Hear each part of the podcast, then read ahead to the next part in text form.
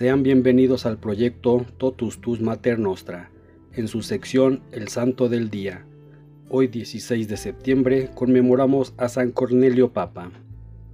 Debido a la violencia de la persecución de Decio, la sede pontifical de Roma estuvo vacante por más de 12 meses después del martirio del Papa San Fabián,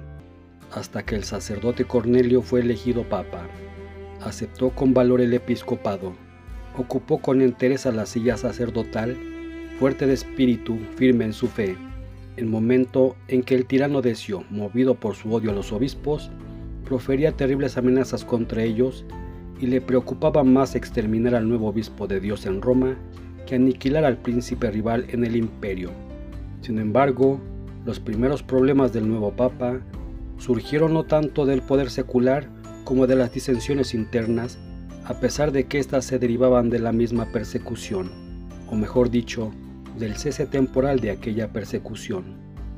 Mientras estuvo vacante la sede de San Pedro, se produjo en Roma una disputa en relación con la forma en que debían ser tratados los apóstatas, y se había constituido un partido que estaba en favor de la indulgencia y que amenazaba la disciplina canónica y la autoridad episcopal. El obispo de Cartago, San Cipriano, había escrito a Roma para pedir apoyo a su punto de vista de que los apóstatas arrepentidos solo podían ser readmitidos en la comunión por una libre decisión del obispo. Un sacerdote llamado Novaciano, dirigente entre el clero romano, había respondido para aprobar la opinión de San Cipriano, pero no sin insinuar que adoptara una actitud más severa. Pocas semanas después de la elección de Cornelio, el sacerdote novaciano se autonombró obispo de Roma en oposición al Papa. Uno de sus primeros actos fue el de negar que la iglesia tuviera poder alguno para perdonar a los apóstatas por muy arrepentidos que estuviesen y por muchas penitencias que hubieran practicado. Aquel advenedizo agregó a la apostasía como pecados imperdonables el asesinato, el adulterio y la fornicación. Novaciano lo mismo que su antecesor Hipólito, opuso al Papa legítimo su habilidad e inteligencia superiores. A la larga fue vencido por el orgullo y la ambición, pero no sin haber llegado a ser el primer antipapa propiamente dicho y el jefe de una secta hereje que por lo menos en África subsistió durante varios siglos. El Papa Cornelio, por su parte, contaba con el apoyo de San Cipriano y los otros obispos africanos, en su posición de que la Iglesia tenía el poder de perdonar a los apóstatas arrepentidos y de admitirlos de nuevo en su comunión después de la divina penitencia. Contaba además con la simpatía de los obispos del Oriente, y así fue como durante un sínodo de obispos occidentales en Roma, fueron condenadas las doctrinas de Novaciano y excomulgados sus seguidores. La persecución contra los cristianos se intensificó de nuevo a principios del año 253 y el Papa fue desterrado a Cetumbellae. Cipriano, que tenía una gran admiración por San Cornelio, le escribió una carta congratulatoria por haber podido gozar de la felicidad de sufrir por Cristo, y más todavía por la gloria de su iglesia, ya que ni un solo de los cristianos romanos había renegado de la fe.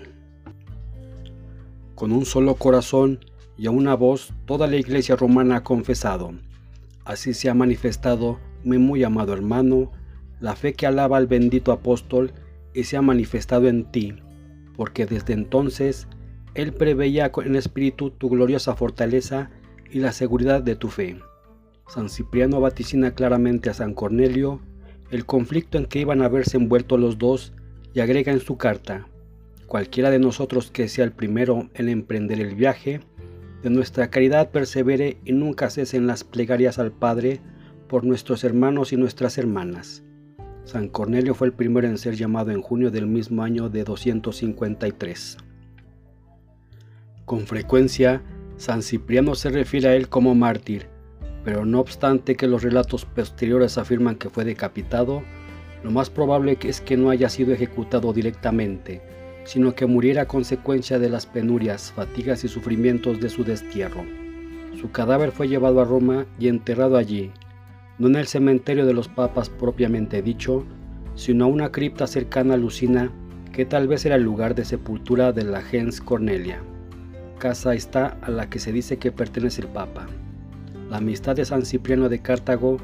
fue el gran apoyo del Papa San Cornelio como sumo pontífice y como defensor de la Iglesia contra el rigorismo de Novaciano, y la estrecha asociación entre ambos se ha reconocido desde entonces como muy valiosa.